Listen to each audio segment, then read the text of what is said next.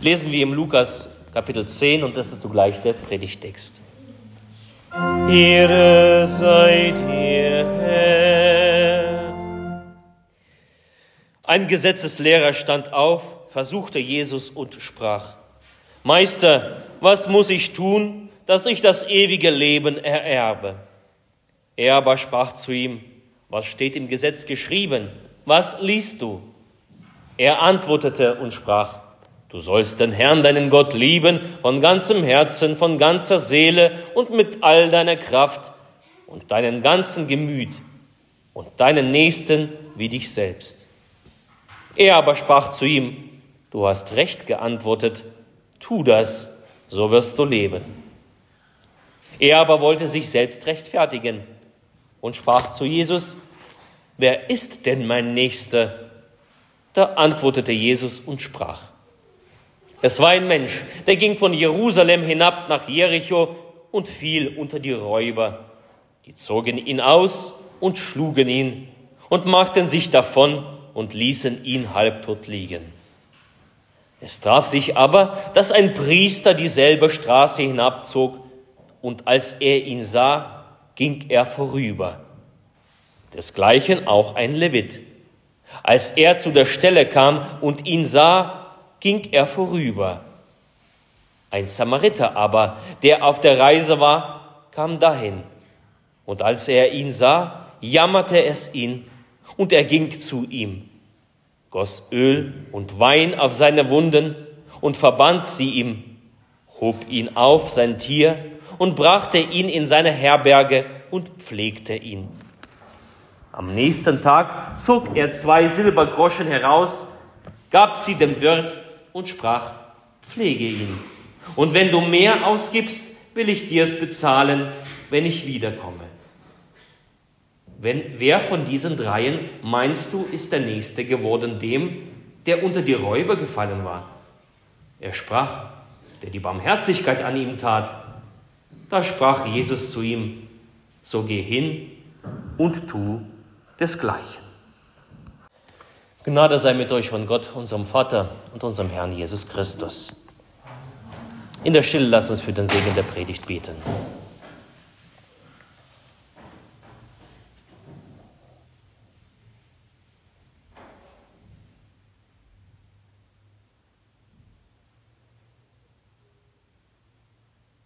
Herr, dein Wort ist meines Fußes Leuchte und dein Licht auf meinem Wege. Amen. Ich habe meine Predigt genannt, keine Frage der Moral. Es ist wohl derselbe Tag und wahrscheinlich auch dieselbe Stunde. Es ist derselbe Ort und derselbe Mensch, der da im Graben am Straßenrand halbtot liegt. Und auch die Menschen, die an diesem Tag zu dieser Stunde dort vorbeigehen, sie ähneln sich. In ihren Gedanken versunken ziehen sie die Straßen lang. Sie sind unterwegs. Sie sind beschäftigt. Sie gehen ihren Sorgen nach, ihren Zielen. Sie wollen heil und pünktlich dort sein, was sie erwartet. Das alles verbindet die Reisenden auf dem Weg. Und das haben alle drei gemeinsam, der Priester, Levit und Samariter. Und dann haben sie eins gemeinsam, sie kommen an dieser Stelle vorbei, wo dieser Halbtote um sein Leben kämpft. Er ist wohl nicht zu übersehen. Alle drei, wir sehen ihn. Bis dahin ähneln sich die drei Reisenden. Doch dann gehen ihre Wege in ihrem Verhalten buchstäblich auseinander. Der Priester und der Levit gehen weiter. Sie gehen an diesem Mann vorbei. Sie lassen ihn links liegen. Der Samariter entscheidet sich, einen anderen Weg zu gehen. Er macht einen Umweg auf dem Weg zu seinen Zielen, zu seinen Sorgen. Er geht auf den Verletzten zu. Er versorgt ihn mit erster Hilfe lädt ihn auf sein Tier, bringt ihn in, seine, in, in eine Herberge, pflegt ihn dort weiter und zum Schluss sorgt der Samariter sogar dafür, dass der Gerettete erst einmal weiter versorgt bleibt. Zwei Tagelöhne bezahlt Samariter. Und dann verbürgt er sich sogar dafür, sämtliche Pflegekosten zu übernehmen, wenn er zurückkommt bei seiner Rückkehr. Wenn man das so will, verliert der Samariter mindestens drei Tage seines Lebens für diesen einen auf der Straße. Einen Tag direkt, in dem er den Unglücklichen pflegt und sich dann um ihn kümmert, und zwei Tage an Geld, zwei Silbergroschen. Für die musste er ja auch arbeiten. Und währenddessen sind hoffentlich Priester und Levit wohl und behalten zu Hause angekommen. Das wünschen wir ihnen von Herzen. Dieses Gleichnis bringt Jesus auf die Frage eines Gesetzeslehrers. Und die Frage lautet, wer ist mein Nächster? Das ist eine Fangfrage. Wer ist nun mein Nächster? Er hat ja gehört, man soll Gott lieben und Nächster lieben, das hat er selbst gesagt. Und nun die Frage, wer ist mein Nächster? Die Frage gibt Jesus zurück nach diesem Gleichnis. Wer von diesen Dreien ist dem Verletzten zum Nächsten geworden? Gesetz, der Gesetzeslehrer muss zugeben, der die Barmherzigkeit an ihm tat.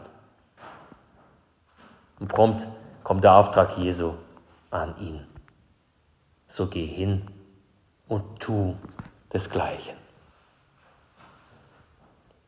Aber das ist auch ein Auftrag nicht nur an den Gesetzeslehrer. Ich weiß nicht, wie es dir geht, immer wenn ich dieses Gleichnis höre oder lese, dann fühle ich mich angesprochen. Du auch? Geht es dir auch so? Fühlst du dich angesprochen, wenn du diesen Text liest oder hörst? Es ist doch so offensichtlich, oder? Doch wie kriegen wir denn das hin? Wie schaffen wir, dem barmherzigen Samariter gleich zu tun? Und wie können wir es verhindern, dass wir nicht, wir Priester und Levit, an einem Bedürftigen vorbeigehen? Ich glaube, wir müssen anschauen, wo diese Trennung der beiden Wege geschah, wo dieser Unterschied begann. Wo dieser eingeschlagene Weg der Dreien sich trennte. Das müssen wir unbedingt angucken. Wo ist denn dieser Auslöser für den Samariter, an dem Samariter anders gehandelt hat als die ersten beiden? Bis zu diesem Zeitpunkt waren sie ja irgendwie ähnlich auf dem Weg Sie reisten, sie hatten ihr Ziel vom Augen. Sie sahen den Mann am Straßenrand, denn sie waren Sehende, sagt die Heilige Schrift. Alle drei haben ihn gesehen. Wo ist dieser Auslöser?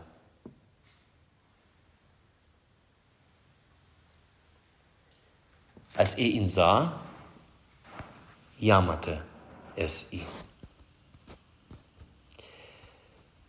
Das lesen wir nur bei Samariter.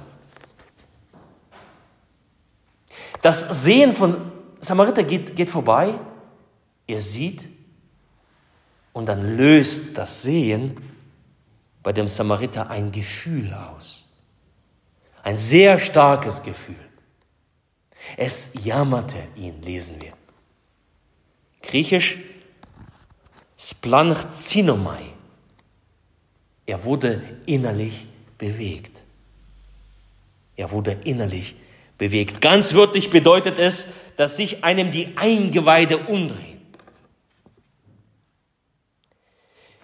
Ich fühle so stark mit, dass es in meiner Magengegend spürbar ist. Das ist Splanxinomai. Zwölfmal kommt dieses Wort im Neuen Testament vor, so ein inneres Bewegtsein. Zwölfmal. Einmal haben wir es hier gelesen, und die anderen Male ist es ein Attribut für Jesus. Diese starken Gefühle, die sich hinter jenem altgriechischen Wort verbergen, empfindet Jesus. Wir lesen nicht davon, dass es Menschen empfinden. Das empfindet Jesus. Die Bibel erzählt, wie Jesus mit seiner guten Botschaft von Dorf zu Dorf durch Galiläa zieht Gottes Sohn begegnet unzähligen Menschen und hört ihre bewegenden Lebensgeschichten. Vielen sieht man es an den Augen, dass das Leben es nicht immer gut mit ihnen gemeint hat. Und Jesus, was tut er? Ähnlich wie der Samariter. Er blickt diese Menschen an, er sieht sie und dann dieses Gefühl, dieses tiefe, starke Gefühl, er fühlt mit, es jammerte ihn, lesen wir. Sein Herz brennt, es verbrennt nahezu. Und man sieht es Jesus auch an. Er wendet sich den Menschen zu. Er sieht, er fühlt und er tut. Was tut er? Er sättigt sie, er rührt sie an, er heilt sie, er gibt der Mutter ihren verstorbenen Jungen zurück. Er hat ein gutes Trostwort für Menschen zu der richtigen Zeit. Splanzinomai, das tut Jesus.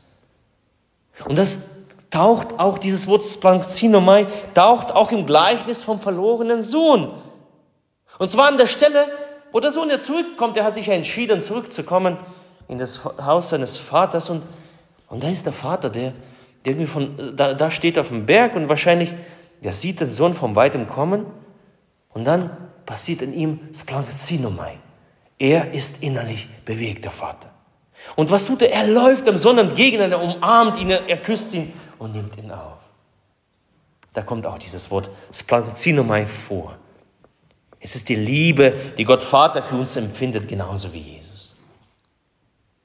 Und wenn wir das so hören, wenn wir das lesen, merken wir dieses Gefühl, was der Samariter zu dieser Zeit, an diesem Ort, in dieser Stunde im Gleichnis empfindet, es ist nicht des menschlichen Ursprungs.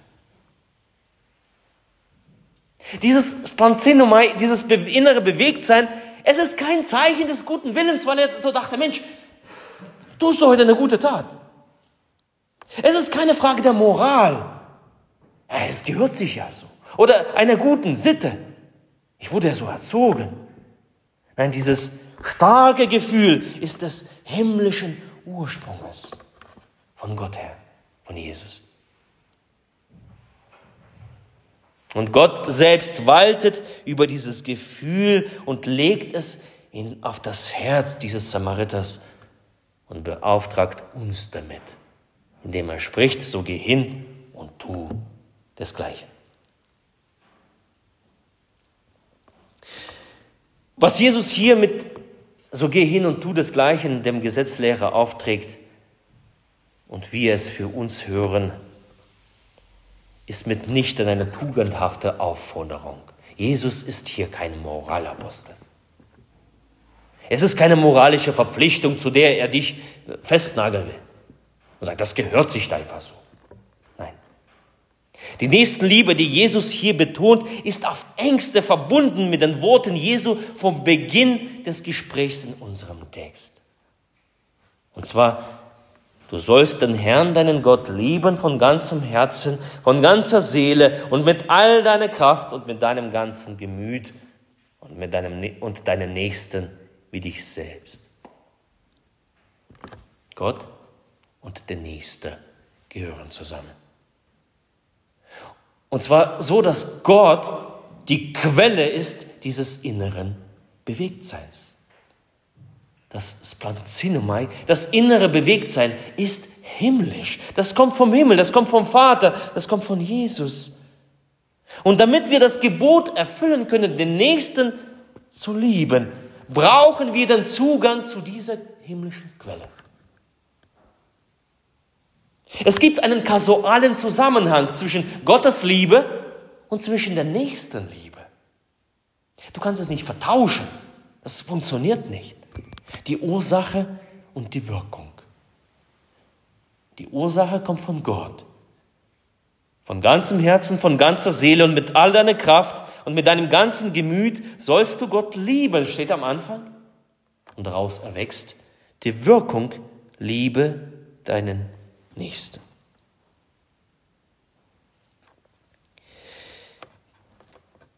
Ich glaube fest daran und ich denke, dass wir, die wir heute vormittags hier versammelt sind, wir lieben alle Gott. Oder?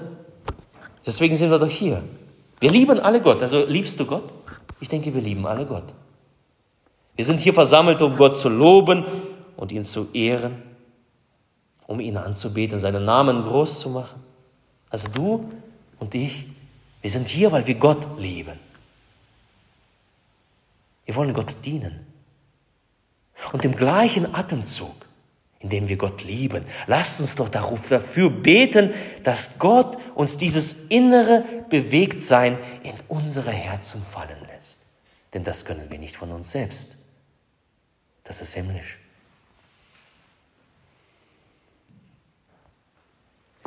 Lass uns beten, dass wir die Not der Menschen um uns herum bei all unserer eigenen Sorge nicht übersehen.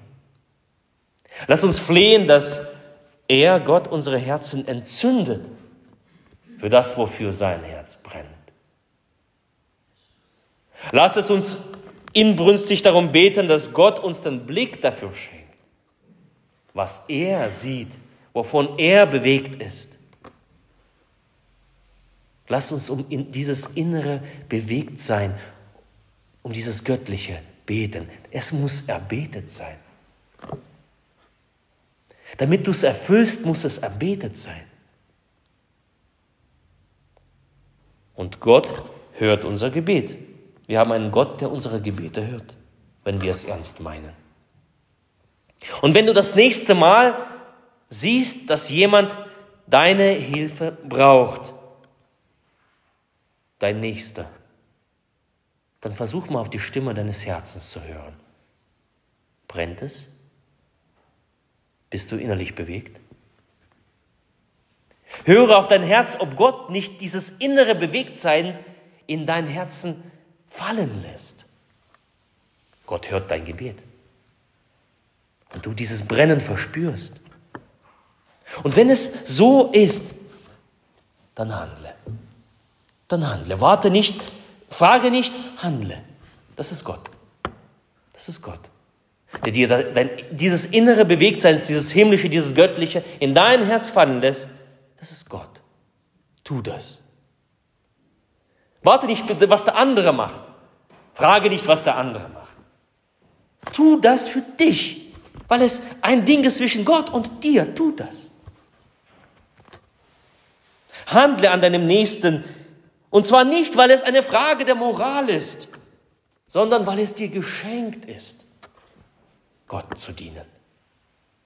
Weil es geschenkt ist von dem, dessen Herz unser alle, äh, dessen Herz für uns alle brennt und der uns unendlich liebt, Jesus Christus.